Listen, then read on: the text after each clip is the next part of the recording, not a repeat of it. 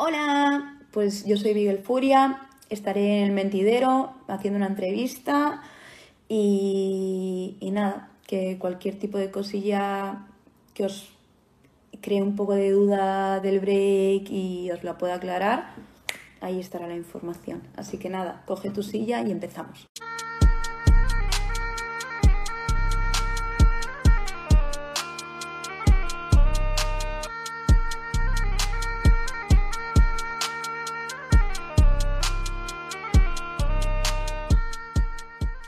¿Qué tal amigos? Bienvenidos un día más al Mentidero. Hoy tenemos nuevo programa de la sección de deportes. Hoy vamos a tener el placer de entrevistar a Ana Furia, uno de, nuestros, de nuestras grandes apuestas para los Juegos de París, porque vamos, nosotros confiamos en que, va a estar allí, lo hemos estado hablando fuera de cámara y como ya sabéis, este programa es talismán, toda la gente que pasa por aquí lanza su carrera, así que bienvenida Ana, ¿qué tal?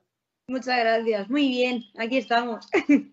pues nosotros encantados de tenerte aquí con nosotros porque ya te digo que nosotros creemos que eres una seria promesa para, los juegos. ¿eh? Quién sabe si, luego en unos años la gente verá esta entrevista y dirá, mira, mira dónde empezó esta chica y tal. Ojalá, ojalá. Y también tenemos con nosotros a José Navas, como cada día. ¿Qué tal, José? Bienvenido. Hola, ¿qué tal? Muy buenas, contento, contento de tener hoy a una campeona y de que se ha mejorado, que ha estado un poco pachucha estos días. ¿eh? Sí, está bastante fastidiadilla. Y el COVID, ¿no? Entendemos. Madre mía, no se escapa nadie. Es así, estamos todos rodeados de esto. Pero bueno, a ver si va mejorando la cosa. Mm. Bueno, pues eh, para la gente que no te conozca, Ana, preséntate, cuéntanos un poco cómo te inicias en el mundo del breaking, para la gente que, que no te conozca, eh, y luego hablaremos también de lo que es el Becky, pero primero vamos a centrarnos en ti, que eres la protagonista. ¿Cómo empiezas? ¿De dónde viene tu apodo? Cuéntanos un poco todo sobre ti. Tu palmarés también, si quieres. Vale, mira, pues bueno, yo me llamo Ana, de nombre original, lo que la gente me conoce como Furia. Eh, llevo bailando breaking desde finales del 2010, principios de 2011. y, y, nada, yo empecé en mi pueblo, que en realidad en mi pueblo no bailaba nadie. De hecho, eh, la forma en que conocí el breaking fue un poco extraña y, poco peculiar. Eh, fui a acompañar a una amiga porque inauguraron una escuela de baile en mi pueblo, que no había nadie, o sea, literalmente nadie. Y, yo simplemente fui ahí a acompañarle y demás, y hacían una clase de hip hop, que ni siquiera era break, era hip hop. Y la probé, me gustó muchísimo, dije, venga, pues me apunto por hacer algo. Y al poco le fui como pillando mucho el gustillo de bailar hip hop y en una de esas eh, vino a sustituir una clase, B-Boy Artist, que es un B-Boy de Barcelona, y cuando me enseñó aquello dije, pero ¿qué es esto? ¿Qué está pasando? ¿Qué es esto? ¿Qué, qué, qué, está haciendo este hombre? Y dije, guau, me entró muchísima curiosidad, entonces empecé a preguntarle eh, envíame vídeos, quiero ver más. Y entonces una vez me llevó a una competición y vi a un hombre que estaba haciendo vueltas con la cabeza y dije, no puede ser. ¿Dónde me he metido? ¿Dónde estoy? ¿Qué es esto? Es otro mundo. Y, y sí, sí, a raíz de ahí fue como empecé a indagar un montón sobre la cultura, me fascinaba un montón lo que el cuerpo era capaz de hacer. Para mí era inviable y era como, guau, pues sí, voy haciendo poco a poco y ya me enganché, y hasta el día de hoy. bueno, cuéntanos un poco también eh, lo que nos comentas, ¿no? Porque, claro, habrá mucha gente que, dirá, pues yo tengo la elasticidad de un palo, entonces este deporte no es para mí. Igual hay como métodos de entrenamiento que ya poco a poco vas cogiendo como, como flexibilidad, o hay que tener un cierto, una cierta tendencia a poder meterse en este mundillo. No, mm, si realmente quieres hacerlo es mucha constancia, muchas horas, eh, muy paciente, hay que ser muy paciente porque son movimientos muy complejos que no es nada orgánico para el cuerpo. al cabo, el cuerpo en realidad no está hecho para estar tirado 24/7 en el suelo. Entonces, hay muchas lesiones, o sea, hay que prepararse, hay que prepararse bien el camino y para eso es un camino muy largo, muy, muy largo. Sí, y tú en este camino, cuéntanos, porque empiezas eh, relativamente joven, entiendo, porque desde 2010 aquí han pasado unos cuantos añitos, pero cuéntanos también cuál ha sido tu recorrido a nivel de competiciones, cómo empiezas a competir y luego cuáles han sido tus, mayores logros, porque si no me equivoco, el pasado año te has proclamado subcampeona de Europa por equipo, si no me equivoco, y campeona de España. Sí. A ver, eh, la verdad que fue una locura. Todo, no sé por qué, pero tenía mucha facilidad a la hora de coger los movimientos. Pues eso mi profesor, digo ya, ya que se me da bien. Entonces, eh, el ver que sí que, que, iba evolucionando y tal, me iba llamando mucho la atención. Y entonces, a los cinco años de bailar al break, me pegué la locura de viajar a uno de los eventos más grandes que había, que hay actualmente hay. Y bueno, y que tiene mucha historia. Y en Los Ángeles. Y dije, venga, pues me voy a probar, me voy a batallar ahí. Con cinco años bailando, es decir, en realidad es poco. Y en ese campeonato llegué a la final, a la final del mundo. Y para mí fue como, no puede ser, no me esperaba ni de coña pasar filtros siquiera y estoy en una final de, una mundial, de que aquí la gente se está matando por llegar a la final. Era como súper surrealista para mi cabeza, me explotó la vida. A raíz de ahí eh, me salieron muchas cosas, eh, workshops que son como masterclasses eh, en Los Ángeles, en Arizona, o sea, como que fui, fui viajando por toda una parte de Los Ángeles y tal, dando clases, aprendiendo, conociendo a gente que yo me había inspirado un montón, o sea, que fue un gran viaje para mí, para darme como un salto. A raíz de ahí empecé a competir internacionalmente ese digamos que fue mi trampolín, ¿no? Fue mi primera batalla fuera de España. Y a raíz de ahí ya me enamoré de en sí, de, viajar, de competir fuera, de conocer la cultura de otras personas y cómo viven el hip hop y el breaking en otros, en otros países. Es súper, súper diferente y a la vez muy igual. Entonces, me enamoré de todo eso y no paré de viajar. Y entonces, a raíz de ahí, fui a muchos eventos empecé a competir y empezaba a ganar cositas que eso también me motivaba a mí como decir, venga, venga, vamos, vamos. Y, nada, y poco a poco pues fui, fui compitiendo así, pero tengo bastantes cosas que para mí han sido muy importantes en mi carrera. Una de ellas, por ejemplo, fue, fui clasificada en la Red Bull de España mixta, que fui la única mujer, eran todos chicos y yo. Y para mí eso fue como un, eh, yo estoy aquí batallando con los mejores de España que para mí eran como, vale, vale, agüita. Luego también a nivel internacional he sido clasificado en, varias veces en el OBRE, que es un evento de los más grandes que hay actualmente en Europa y con buenos resultados. Entonces, es como que esos pequeños logros para mí es como que me hacen esforzarme y seguir motivada, ¿no? Porque al fin y al cabo, muchas veces cuando entrenas, si no tienes una meta, es como que pierdes un poco, o, por ejemplo... la motivación, claro. Exacto. O los Juegos Olímpicos, sí, pero faltan dos años, de aquí dos años. Entonces, es como ir... Partida a partida, ¿no? Como Exacto, sí. sí, Y, y, nada, y cada vez que vas pasando los, que van pasando los años, te das cuenta de que tu break va evolucionando. Entiendes mucho más tu cuerpo, entiendes mucho más eh, lo que es bueno para ti y cómo funciona tu breaking y cómo no, qué camino tienes que guiar, poco a poco. Pero eh, hay, hay, una frase que siempre decimos entre nosotros, que esto no es un sprint, es una carrera de fondo. O sea que hay que aguantar y aguantar y lenta, lenta, a tu ritmo y ya está, sin comparaciones sobre todo y cada uno tiene su ritmo. Y ya está. José.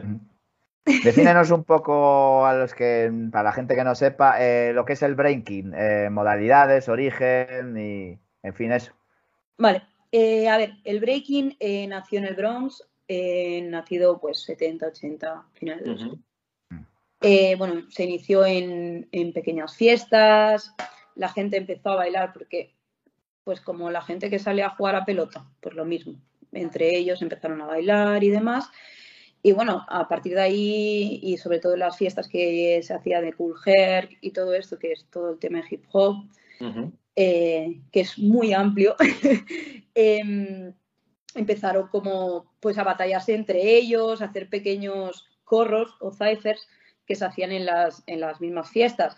Y antes era muy como lo normal era que hubiera el grupo de unos, el grupo de otros que a lo mejor pertenecían a un barrio, otros pertenecían a otro, y se encontraban en la fiesta y se batallaban. Y ahí se hacían unos piques, piques siempre.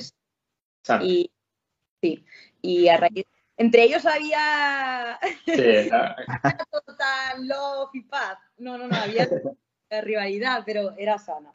Y, y, nada, y a raíz de ahí, pues empezaron a hacer todo el tema de la cultura del breaking, eh, la típica imagen de los chavales bailando en cartones en el, pues en Bronx, en Nueva York, toda esa zona. Así que ahí parte un poco todo. En, las competiciones, eh, la música que os ponen, eh, ¿sabéis ya la música o es aleatorio, no? Pues lo que el DJ quiera poner. Si el DJ quiere poner la Macarena en ese momento, te jodes y bailas con la Macarena. O sea, literalmente. por eso es un. Creo que últimamente, de hecho, más, se está valorando mucho el hecho de la musicalidad. Es, bueno, para mí ha sido muy importante tener la capacidad de seguir la música, independientemente que tú no sepas lo que van a poner, tienes que saber bailar. Esto al fin y al cabo es baile. Y si no sabes bailar con la música, entonces apaga y vámonos. Entonces, se valora mucho últimamente que puedas seguir el ritmo. Y es por un jurado. Un jurado es el que decide. Exacto. Exacto, ¿Qué modalidades existen? Porque hablábamos antes de que hay como, entendemos que hay como una especie de equipos, ¿no? Pero cuéntanos eh, también en el plan individual cómo funciona y cómo se forman estos equipos. ¿Los formáis eh, aleatoriamente? Luego en tema de competiciones, ¿cómo lo hacéis para juntaros? ¿Hay algún tipo de selección? ¿Cómo, cómo funciona todo esto? Vale, mira, pues a ver, normalmente son las cruz. Las cruz es el grupo que crea, normalmente se crean con los colegas, en plan, gente con la que sueles entrenar, eh, chicos mayores que van a ir en tu, que en tu barrio te enseñan un par de pasos y ya formas parte. Es como al fin y al cabo con la gente con quien compartes, acaba siendo un grupo, un crew. Eso es cuando se baila pues crew versus crew, por ejemplo.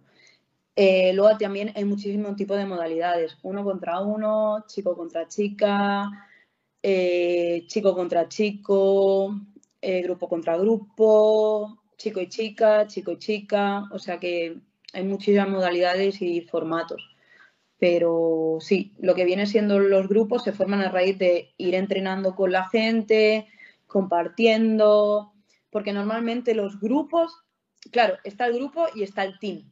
Lo que es un team es cuando se juntan varias personas para una competición.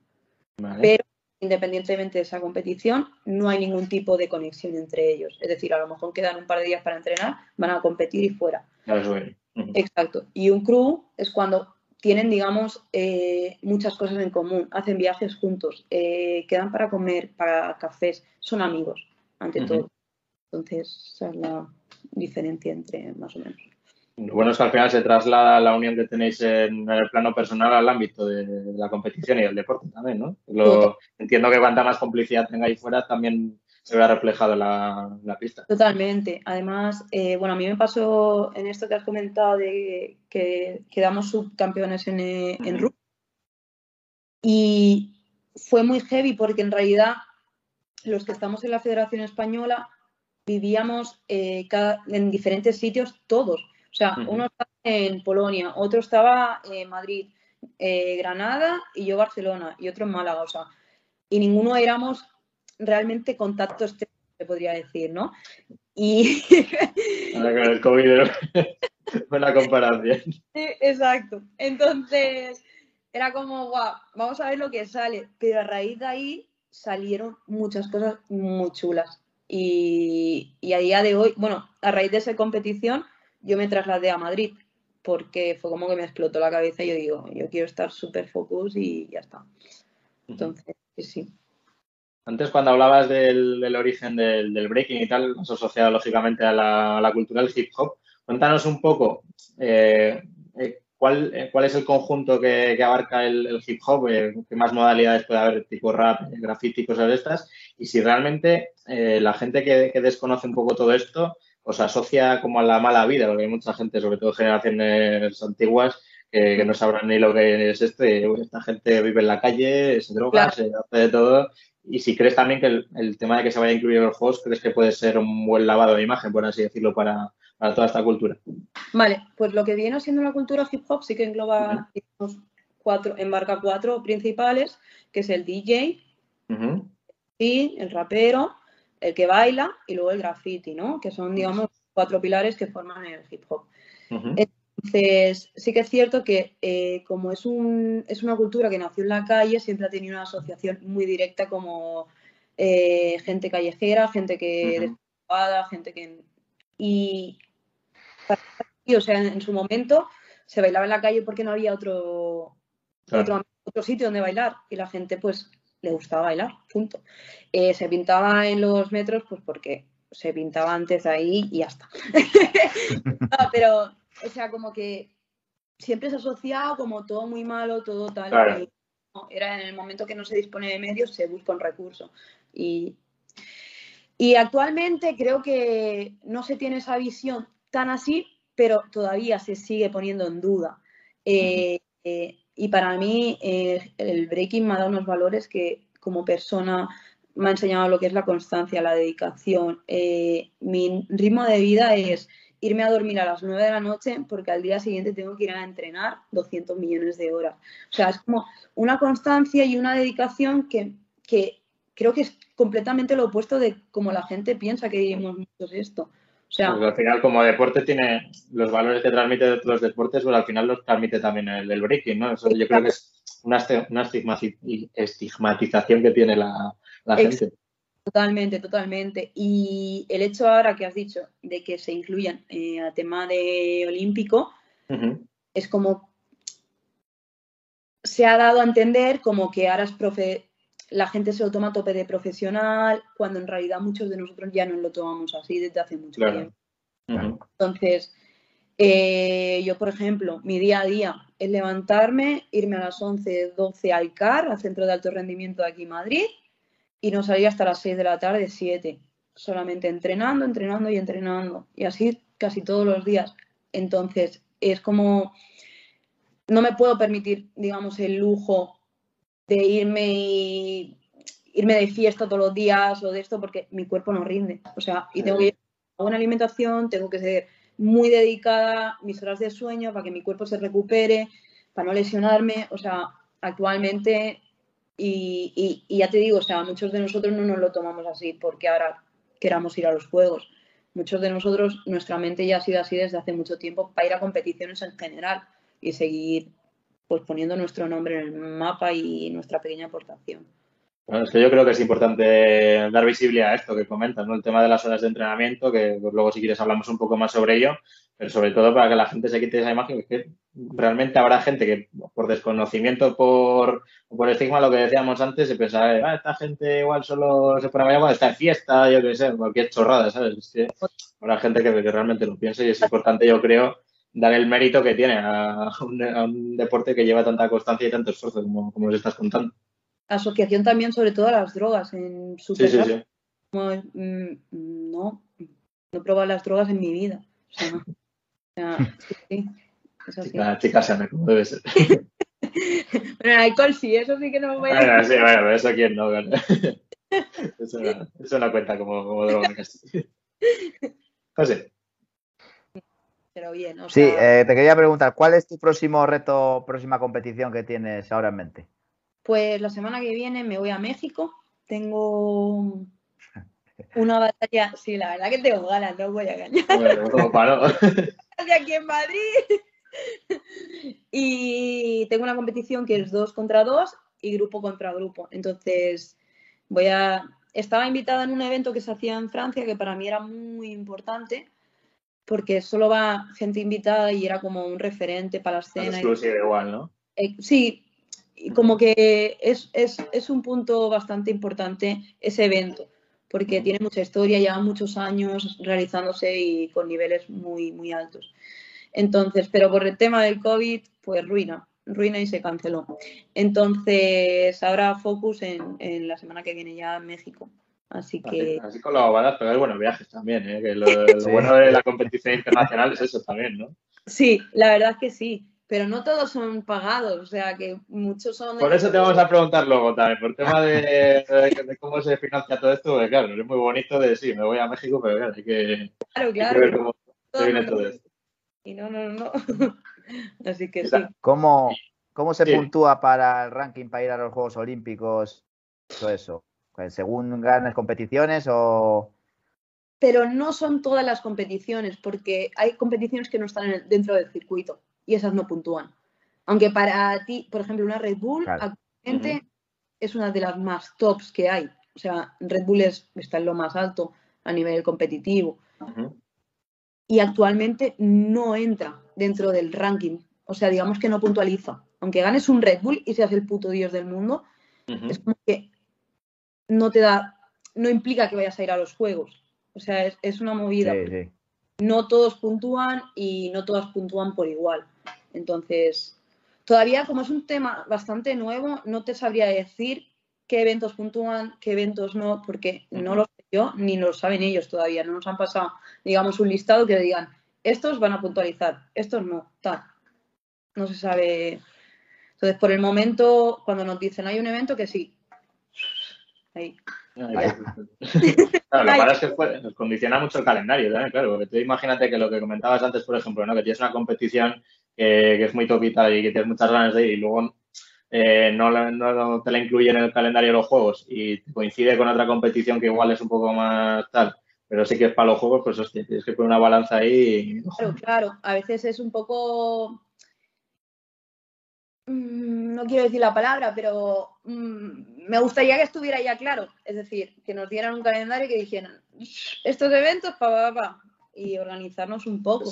debería ser así, joder, ya que encima, tanto que se habla del ciclo olímpico, ¿no? Que es todo el, eh, los cuatro, cuatro añitos de preparación, claro, están faltando, si todavía no sabéis de, cómo me voy a organizar, pues hostia. Sí, está complicado todavía el tema, pero bueno, se hace lo que se puede. Poquito a poco. Ah. Bueno. Países ¿Países favoritos, Ana? Porque, bueno, antes hemos hablado Javi y yo y decimos Estados Unidos, pero a lo mejor no es, no es top. Claro, ¿qué es eso? A ver, os cuento. Eh, como estilo, Estados Unidos. Miami eh, tienen la esencia y, la llevarán siempre. Pero actualmente, para mí, en un level está Rusia y Japón. Rusia y Japón. ¿Cómo no? es que esa gente, si se lo toma en serio y se pone a hacer, se lo hacen todo bien los cabrones. Es que es, que es una pasada. Yo no sé Como entrenamiento militar esa, esa gente. ¿eh? Yo ya no, yo he ido a tiendas chinas y que me den su arroz, pero es que no, sí, es que comen esa peña. No sé, están y, y, niños muy pequeños haciendo virguerías que, claro, es se va la cabeza. ¿Hay como una edad mínima para competir o no? Y yo cada vez veo niños más pequeños. Mira, a ver, José, que tienes que a chaval. ya voy a Me meto ya a entrenar a Japón. O cabrón, te sale volando, ya verás. Ojo. Claro, me imagino que cuando vayáis a... Sí, sí. Que cuando vais, cuando vais a competiciones, sobre todo a nivel internacional, os intentáis empapar un poco también de la cultura, de cómo se entrena allí, de lo que dices un poco del estilo también, porque me imagino que estaréis acostumbrados a veros en competiciones internacionales y más o menos seréis siempre los mismos, pero también os molará un poco ver cómo entrenan, cómo se han criado ellos. Eh. Claro, lo bonito de un viaje para mí no es simplemente la competición, de hecho muchas veces la competición vas y ni la disfrutas porque o no lo has hecho como tú querías o ya mentalmente te has bloqueado. la tensión y todo, claro. Entonces no la disfrutas. Entonces, lo que sí es bonito es compartir ese viaje, que eh, a raíz de las competiciones pues conoces gente y vas oye, ¿dónde has entrenado hoy? ¿O dónde estoy aquí en tu ciudad? ¿Dónde puedo ir a entrenar? ¿Qué vais a hacer? De ahí vas a cenar con otra gente, hablas, eh, conoces, o sea, es muy bonito el construir y eso es, fuera de la competición. Y ahora que no te van a entender porque la mayoría no creo que hablen español, hay pique con alguno, en plan, de, joder, los alemanes, por ejemplo, con esos, joder, no me acerco a ellos ni, ni loca, hay, hay algún tipo de...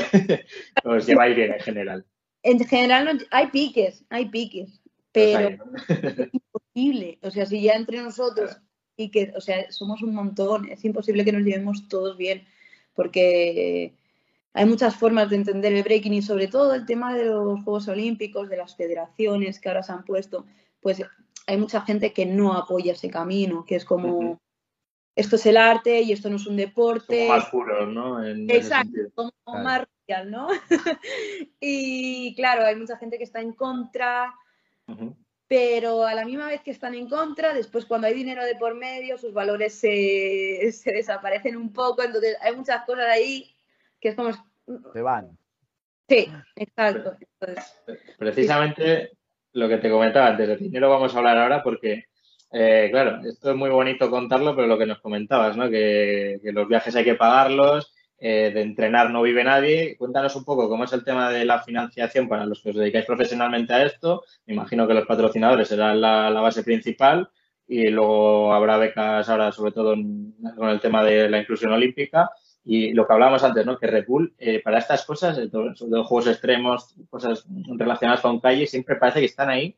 Eh, no sé cómo lo hacen para meterse siempre, ¿no? Es que están en todos lados. Es una locura. O sea, está Dios y luego está Red Bull. Sí, sí, es que es ahí.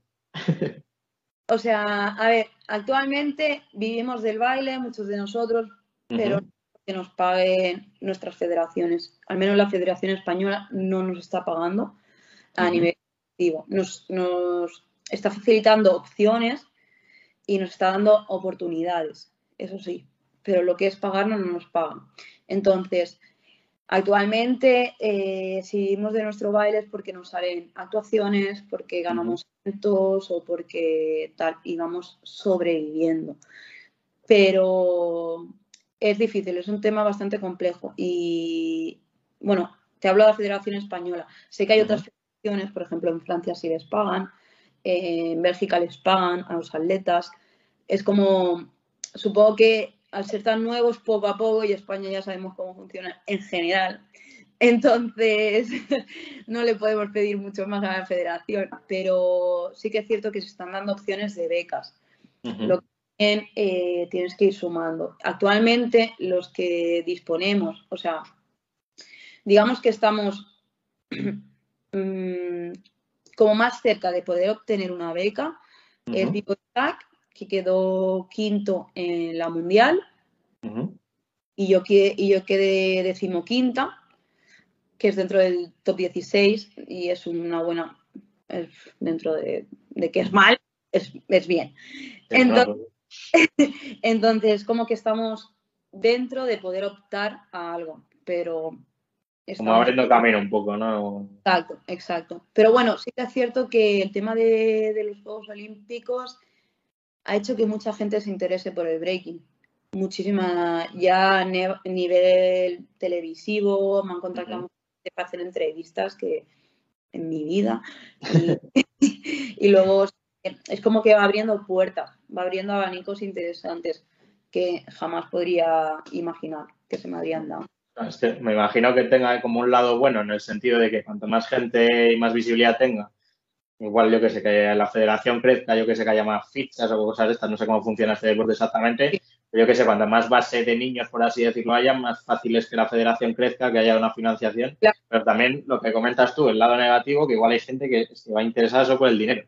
Exacto. hay como contrapunto, ¿no? Exacto, está esa línea que dices, vale. Mm, pero bueno, esperemos que esto crezca y que dentro de poco pues nos puedan dar algún tipo de ayuda económica por tal de, que podamos pues dedicarnos al 100%. Porque hay, países que están financiando a, atletas para que entrenen todo el rato y no tengan que trabajar. Y hay otros que tienen que dedicar la mitad de su día a trabajar y la otra a entrenar. Pues, claro. claro, es que, eh, bueno, yo en Barcelona, por ejemplo, pues, como todo el mundo, ocho horas, y luego estudiaba y tal, y cuando acababa era como, ahora tengo que irme a entrenar unas tres horas y no me da la vida. O sea, es que no se puede, no se puede todo. Eso que abarcas mucho pero no haces nada, me pasaba eso. Iba en automático, pero claro, mi break se estancó, se estancaba porque no me, no me daba la vida. José. ¿Cómo es entrenar en el centro de alto rendimiento en Madrid? Que llevas ahora unos pocos meses, ¿no? Llevas ahí en, en Madrid. Llevo desde septiembre y la verdad estoy muy contenta. Estoy muy contenta en el centro.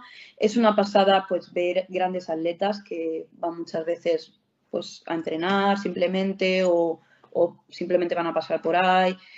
Eh, es interesante el compartir también, aunque no estén bailando break, compartir cómo lo, cómo lo viven ellos, ¿no? Y también es, es increíble, ¿no? Ver que hay gente que exclusivamente se dedica a hacer lo que le gusta. O sea, para mí es como a día de hoy sigue siendo un shock. Es como, actualmente yo lo estoy haciendo. pero, no tienes algo más similar igual, ¿no? Todavía. Exacto, todavía me cuesta como muchas veces voy y hago fotos como si fuera mi primer día. Es como, estoy aquí, estoy aquí, ¿sabes? Tope de surrealista a veces para mí y, y el hecho de, pues eso, de ver a otras personas cómo entrenan. Que aunque sean modalidades completamente diferentes, el foco sigue siendo igual. Super focus, cada uno trabajando en lo suyo, muchas horas, mucha constancia. O sea que es, yo estoy muy contento. Y en tema de instalaciones, ¿vosotros qué necesitáis? ¿Hacéis, no sé si hacéis gimnasio también aparte, por ejemplo? ¿Y cómo se han adaptado el centro? Porque claro, me imagino que antes no hubiera nada, ninguna sala o ningún recinto adaptado para el break. ¿Cómo ha sido para, para cogeros allí, por así decirlo? Bueno, tienen, digamos que hay un polideportivo que es el polideportivo externo.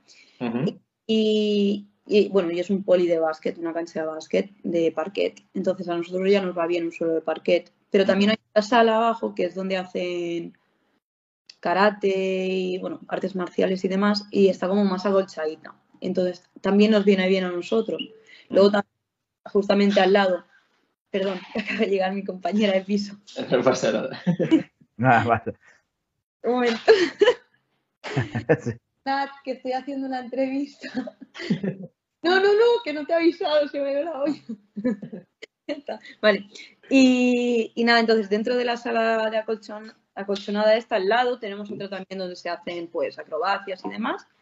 Luego está la piscina, que también podemos acceder.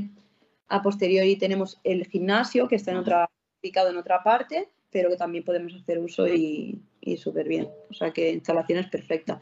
Y nos falta una radio, enseguida, o sea, un radio cassette grandote, enseguida nos lo dieron, o sea, muy bien. En tema de instalaciones, muy bien.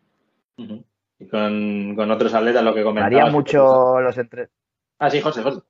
Dale, dale. No, que si variaba mucho los entrenamientos, eh, si tienes una competición próxima o no. Sí.